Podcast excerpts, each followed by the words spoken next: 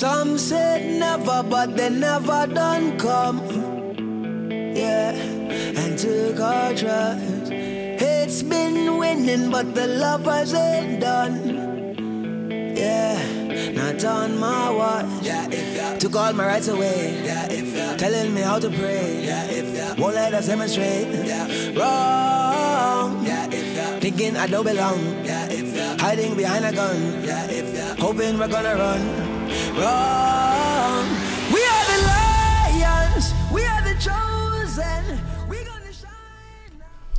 Hola, buenos días. Soy Irene Raez y bueno, estás viendo El Grito del Talento. Eh, esta nueva sección en la que tendremos conversaciones muy especiales con personas muy especiales también. Personas que mm, han decidido seguir un camino no tan convencional y, mm, y bueno, artistas, emprendedores, gente mm, con mucha valentía leones que luchan con, con uñas y dientes para conseguir, pues bueno, eso, un hueco en, en el mundo a su manera. Y, y bueno, la verdad es que me hace muchísima ilusión y estoy muy emocionada de estar aquí, em, ya que em, desde aquí lo que pretendo es dar voz a, a estas personas y, y pues eso, ayudarles a abrirse un hueco en, en lo suyo. Para mí es un placer y un auténtico honor presentaros a mi primer invitado, eh, mi amigo, mi compañero y el productor en potencia, Charlie Sound. Muchas gracias, muchas gracias por invitarme, que me hace, me hace mucha ilusión estar aquí y, y encantado de compartir este, este ratito contigo. Pues bienvenido y de verdad que te lo agradezco mucho. La verdad es que no podía ser otra persona que no fuera él. eh, tanto en lo personal como en lo profesional. Así que bueno, Carlos, cuéntanos un poco, pues, eh, ¿quién es Charlie Sound? Pues eh, Charlie Sound, digamos que es como mi, el nombre comercial o creativo, digamos, bajo el cual desarrollo un poco mi actividad eh, profesional, que es la producción musical, y bajo el cual tengo un poco mi, mi estudio y, y, pues eh, el, el nombre un poco también de, de lo que es mi negocio, un poco. Eh, que, es, que es un poco lo que, lo que venimos a hablar un poquito aquí y, y a compartir un poquito todos, todas esas eh, detalles que, que pueda haber detrás de cada cosa de estas. Y bueno, ¿y ¿quién es, quién es Carlos, no? Porque yo te conozco te- perfectamente, eres íntimo amigo mío, pero, pero bueno, eh, si tuvieras que contar a la gente un poco quién eres tú como persona. Yo como persona soy eh, alguien que, que siempre ha tenido mucha, mucha inquietud eh, por, por descubrir un poco y experimentar en un montón de facetas, eh, principalmente artísticas. Y, y creo que, que, bueno, que encontré este camino eh, a raíz de, de precisamente estar haciendo lo que a lo mejor no me hacía tanta ilusión Ujú. y, y permitirme un poco el lujo de decir qué es lo que quiero hacer realmente yo con mi vida, a qué me quiero dedicar, eh, en qué quiero emplear mi tiempo los próximos 30 o 35 años de, de mi vida, ¿no? Así que eso es un poco lo que, lo que yo creo que me Claro, es que yo creo que es muy importante no llegar a ese punto en el que a lo mejor puede que hayas estudiado otra cosa, puede que tu vida est- estuviera encaminada a, a- a otro, a otro tipo de, de, yo qué sé, de situación laboral, pero qué importante es como preguntarnos, fuera de lo convencional y fuera de lo que estamos acostumbrados a, a vivir o a ver, no sé, un abogado, un médico, un enfermero, tal, preguntarte incluso a esas personas realmente cuál es mi pasión, ¿no? Artísticamente, ¿qué, qué- Totalmente. qué puedo, qué, qué puedo ofrecer, ¿no? O qué, qué es lo que no me estoy dejando ver de mí mismo. Entonces me, parece súper importante que te hicieras esa pregunta porque al final gracias a esa pregunta y a intentar buscar esa respuesta, a día de hoy eh, estás aquí. Y, y bueno, eh, no sé, me cuentas un poco cómo es eso de empezar desde cero, eh, sin ningún tipo, bueno, sí que apoyo y me imagino que de tu familia, de Por tu supuesto, pareja, etcétera. eh, vamos, eh, si no fuese por ese tipo de apoyo de mi pareja, de mi familia, sería, vamos, completamente imposible realizar este tipo de cosas. Eh, pero yo creo que la clave está un poco en lo que, lo que hemos hablado justo ahora mismo, de seguir un poquito el instinto eh, y hacerte ese tipo de, de preguntas, porque si no sigues ese instinto, vas a acabar frustrado muchos años después, porque no estás haciendo realmente algo que te satisface personalmente. Porque aparte de, de hacer las cosas de forma viable o que te puedas ganar la vida con ello, te tiene que satisfacer. Porque si no, si no vas a estar frustrado.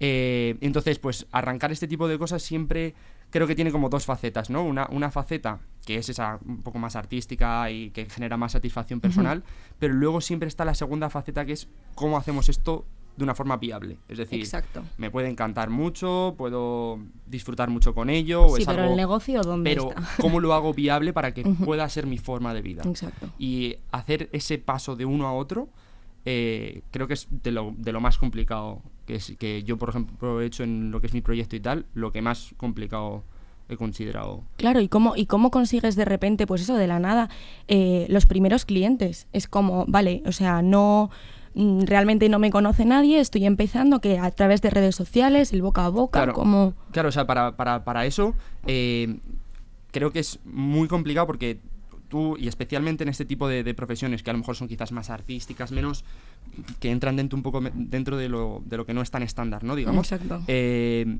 tienes que tener como una especie de estrategia y, y un, un core muy sólido para que luego cuando tú digas, vale, ya lo tengo todo montado, tengo esto, tengo lo otro, tengo toda la estructura planificada, todo lo que es mi, mi estructura de negocio y tal, ahora cómo hago Claro. para, para que ya realmente llegue a, a esa- a esos potenciales clientes y todo eso. Y yo creo que esto es, haciendo un símil con una zapatilla, si tú no te preocupas primero de tener una zapatilla bien, bien construida y, y de buena calidad, de nada sirve que te centres en vender esas zapatillas si se cae a cachos. Qué ¿sabes? buena analogía, me encanta. Entonces yo creo que lo, lo más importante es primero centrarte en esa zapatilla, Mm. ¿sabes? Y luego ya plantearte un poco diferentes formas de, de poder moverte un poco. Vale, y a la hora de, de plantear un poco, de fijarte en esa zapatilla, ¿cómo lo hiciste? O sea, dijiste, vale, ¿qué es lo que quiero hacer yo? Eh, ¿Cómo lo quiero hacer? ¿Qué tengo que conseguir? ¿Qué, qué, mm, yo qué sé, qué equipos, me imagino, tengo que eso, conseguir? ¿Qué claro. tal? Claro. ¿Y tú tienes tu estudio en tu caso? En Eso la casa es. de tus padres. Eso es. Y, y claro, o sea, al principio, porque yo recuerdo, porque yo trabajo con Carlos, y recuerdo cuando, cuando empezaste al principio, que pues que bueno, que lo hacías en, en el sótano y tal, y era, era, era, Total, total. era un poco homemade, ¿no? Claro, claro, pero eh, como empieza absolutamente Exacto. todo. eh, yo creo Claro, que sí. no, te, no te despiertas y de repente tengo un estudio, tengo todos los equipos y tengo tal. y Claro, no- claro, claro, de- desde luego. Y, y de hecho, aunque tuvieses la capacidad económica y todo, no tendrías los conocimientos de qué equipos eh, coger, cómo realizar todo el trabajo, porque al final lo estás aprendiendo y lo estás desarrollando. Entonces yo creo que lo más importante primero es eh, estar muy seguro de que algo se te da bien, de que te has formado en algo, de que eres bueno y que puedes ofrecer calidad y, y un servicio profesional en algo, sea lo que sea. Exacto. Y una vez tienes esos conocimientos y tienes un poquito tu, tu- tu- tu valor en ello, ya tienes que buscar, en plan, vale, para desarrollar esta actividad de forma profesional y que la gente esté dispuesta, pues, de pagar un servicio por ello, de contratar tus servicios y, y etcétera, etcétera. ¿Qué es lo que necesito? Que ahí es donde entran, pues en mi caso, por ejemplo, tengo que tener un estudio, tengo que tener unos ser- una serie de equipos, tengo que tener unos tratamientos acústicos, etcétera, etcétera. Pero eso es como el de después, ¿sabes? El paso de después. Lo que tú decías al principio, estás en un sótano, en plan- en- en- vamos, aprendiendo de todo, yendo a másters, estudiando, yendo con gente eh, que te enseñe, pues al final te empapas de todo y luego da- das el salto del sótano al, al estudio, ¿sabes? La verdad es que tengo que decir que tanto el sótano como el estudio son increíbles. O sea, yo los he probado y la verdad es que, eh, sobre todo el, el estudio que tienes ahora mismo, me parece súper pro y, y me parece, vamos, digno de, de ir por lo menos a verlo. No sé si a, a cantar, pero a verlo seguro. Y, y nada, eh, respecto a ya cuando una vez tienes clientes, etcétera, ya eh, empiezas un poco a rodar, tienes un poco más de experiencia, etcétera.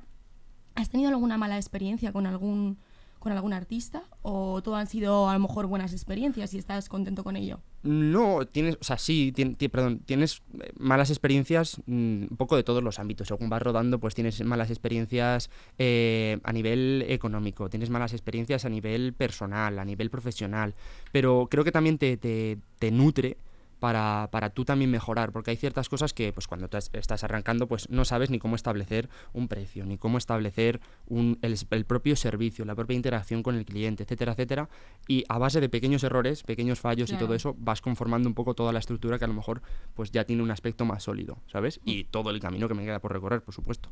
Claro. ¿Has tenido que decir a alguien que no? En plan, oye, mira, eh, no... ¿En algún proyecto que me hayan encargado dices? Sí. Sí, eh, eh, Pero yo eso lo veo desde una forma incluso positiva, ¿eh? porque eh, al principio tienes que coger todos los proyectos Claro. y, y, digamos, ir a, ir a por la masa, ¿no? Porque al final no, no- no estás como para decir que no. Pero si llega un momento en el que te puedes permitir el lujo de ser selectivo y decir que no a proyectos para dedicarte a otros que te hacen más ilusión, que te motivan, que profesionalmente te, te generan más reto, eso es un punto positivo, porque te estás permitiendo dedicarte dentro de lo que te gusta a algo que encima te hace más ilusión, Claro. ¿sabes? ¿Cuál es el género que más te gusta a ti trabajar? Oh.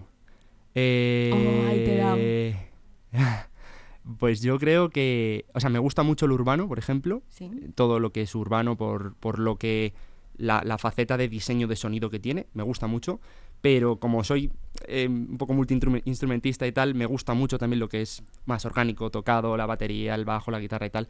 Entonces, disfruto mucho con géneros como el rock, hard rock o cosas así, y, y aprendo mucho y también disfruto mucho con el, con el urbano. Yo, yo creo que diría un poco esos, esos dos abanicos. ¿Tú cuántos instrumentos tocas? Es que yo lo sé, pero quiero que la gente lo sepa porque es que es impresionante. A ver, tampoco soy un prodigio aquí, una eminencia en ninguno, pero sí, un poco la, la guitarra, eh, acústica eléctrica, el bajo, la batería, eh, piano, teclados, sintes, un poco... Vale, ¿te has encontrado con, a, raíz de lo de las malas experiencias, en plan, pues eso, alguna, alguna, algún desentendimiento, lo que fuera, eh, ¿te has encontrado también, por otro lado, falsos amigos? Eh, gente que de repente o que se te acerca o que te critica desde un punto de vista más fastidiado o, o incluso gente que trabaje contigo y que de repente pues mm, te hayan dado la patada, entre comillas, ¿no?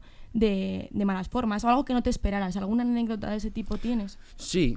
eh, yo también, o sea, hay, hay algunas que a veces me las he tomado de jo- mejor manera, otras que de peor manera, pero bueno, también entiendo que, igual que yo también estoy desarrollando un poco mi carrera mm, desde, en este punto de vista, entiendo que el artista, la banda o cualquiera también está desarrollando su carrera. Entonces, si llega un momento en el que han estado trabajando conmigo y les salen mejores oportunidades, eh, inversiones, cualquier cosa, obviamente te van a dejar de lado. Sí que es cierto que tienes un sentimiento de decir, joder, has construido hasta donde estás conmigo y de repente desapareces. Sí, ¿no? Pero eh, sí que es cierto que lo entiendo. O sea, ese tipo de cosas mm, no me las tomo de forma personal, sino más bien como decisiones que, pues que cualquiera tiene que tomar para que su carrera crezca también. No, no, yo estoy, la verdad es que estoy absolutamente de acuerdo contigo. O sea, al final es cierto que cada uno tiene su camino. Obviamente se pueden tomar las decisiones y siempre eh, y de dependiendo. diferentes formas, claro. Exacto, dependiendo de cómo se hagan y dependiendo de cómo, Totalmente. cómo se verbalice y, y tal, eh, pues puede causar un efecto u otro en la otra persona. Entonces, mientras todo se haga con respeto y, y- desde la comprensión, yo creo que no tiene por qué haber problema. Eh, ¿Qué es Kunz?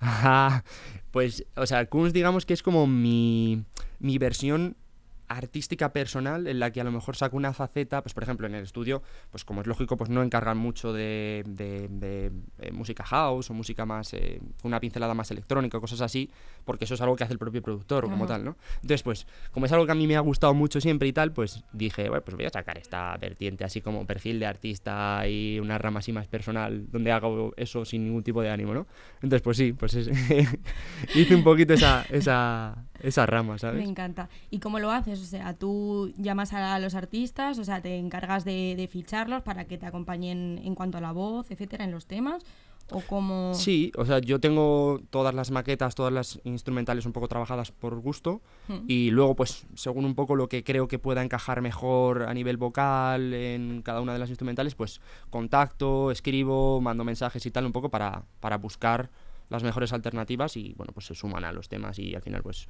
¿Y has trabajado con gente de otros países? sí, sí, eh, con un chico de Estados Unidos que la verdad me encanta su voz, me parece mucho a la de Chris Martin.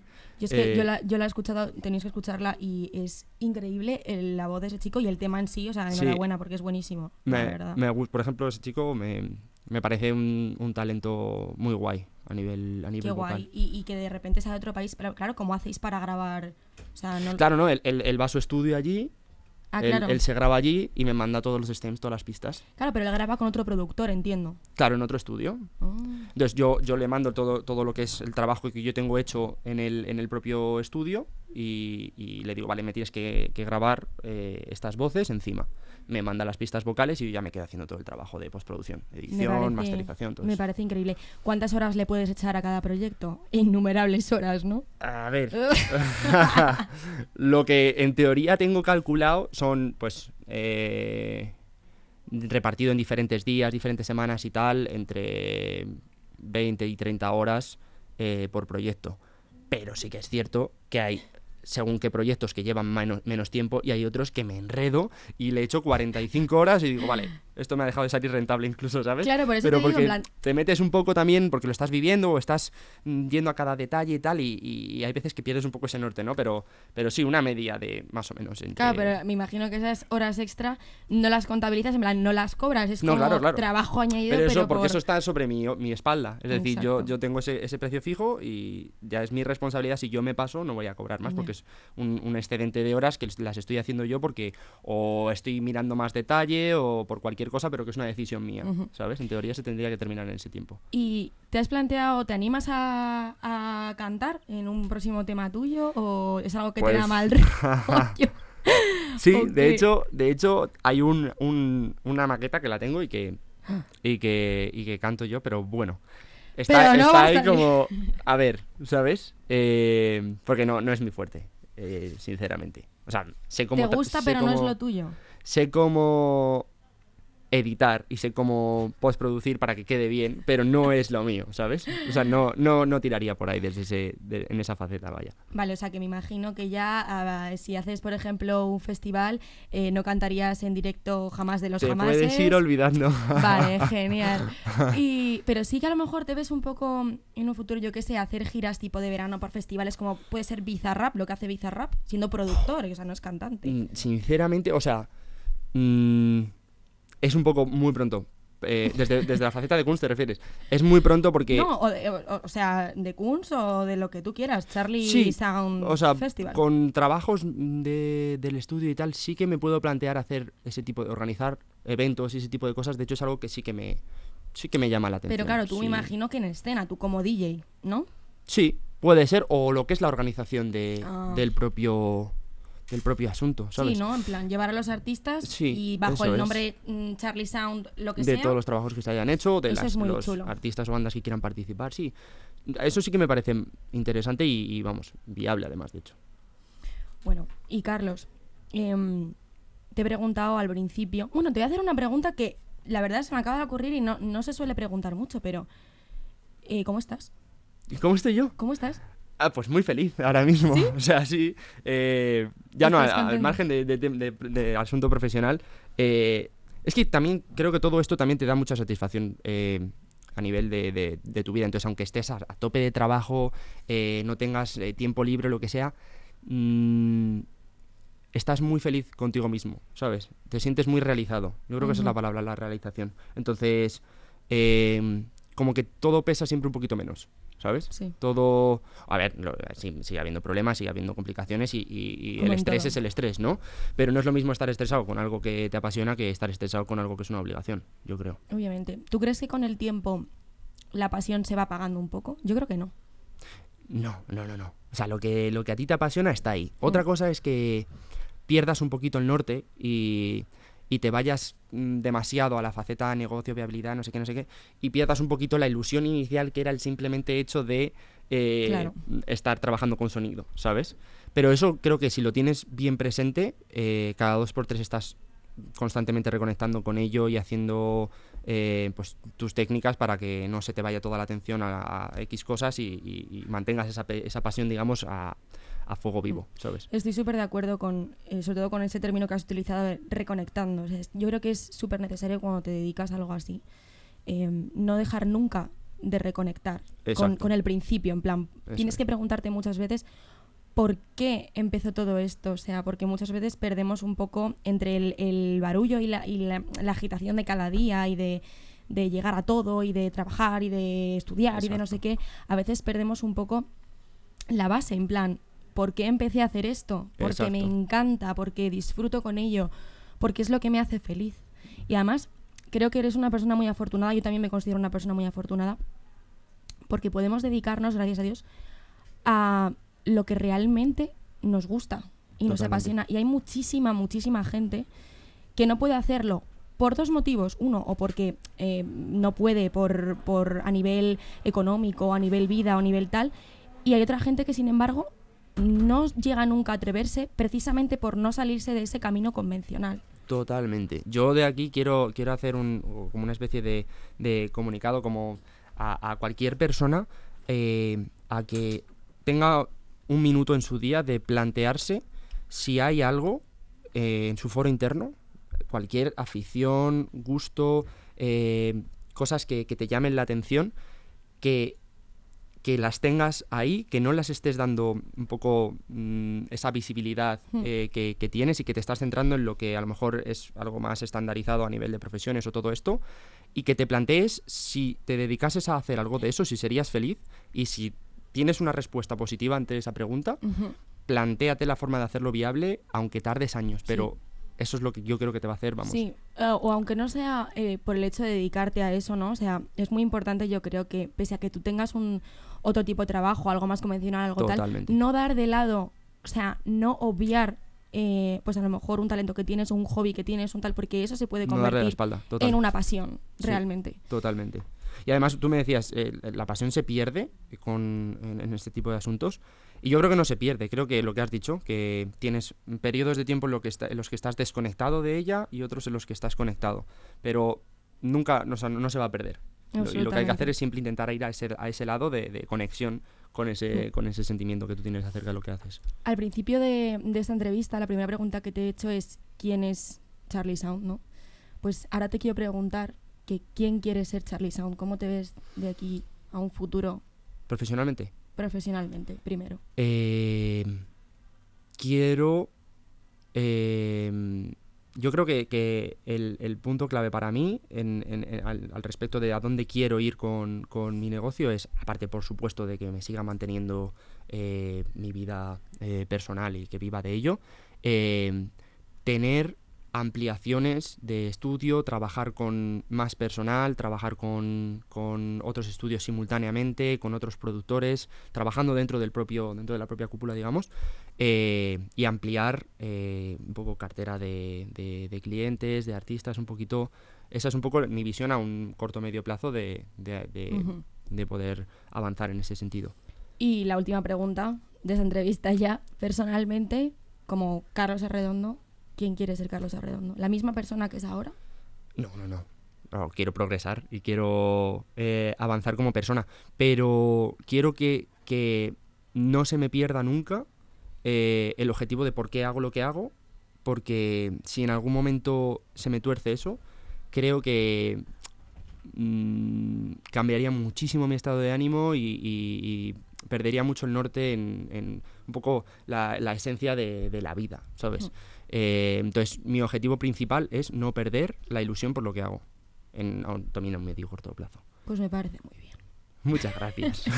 Pues Carlos, de verdad, muchísimas gracias por haber venido. Nada. Me ha encantado hablar contigo. La verdad es que yo con, con Carlos hablo habitualmente todos los días, pero me encanta, me encanta poder darle pues, una plataforma y poder la- darle voz de alguna manera. Y, y bueno, que, que le sigáis, que le escuchéis.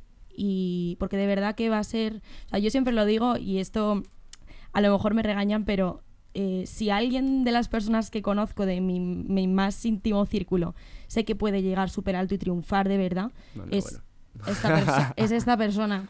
Y, y nada, de verdad que muchísimas gracias. Y, y bueno, muchísimas gracias a todos vosotros por escuchar. Y espero veros la semana que viene. Así que, así que nada, un saludo y muchas gracias por escuchar El Grito del Talento. We are